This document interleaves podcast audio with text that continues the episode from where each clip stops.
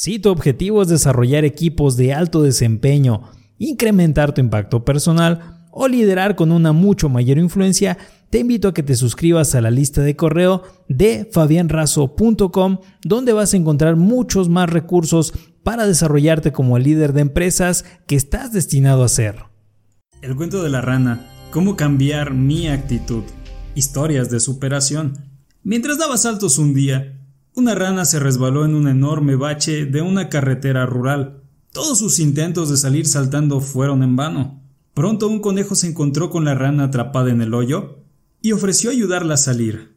Pero el conejo no pudo ayudarla a salir. Después de que varios animales hicieran tres o cuatro intentos de ayudar a sacar a la pobre rana, finalmente se dieron por vencidos. Como ya tenían hambre, le dijeron a la rana Regresaremos y te traeremos algo de comer. Parece que vas a estar ahí bastante tiempo.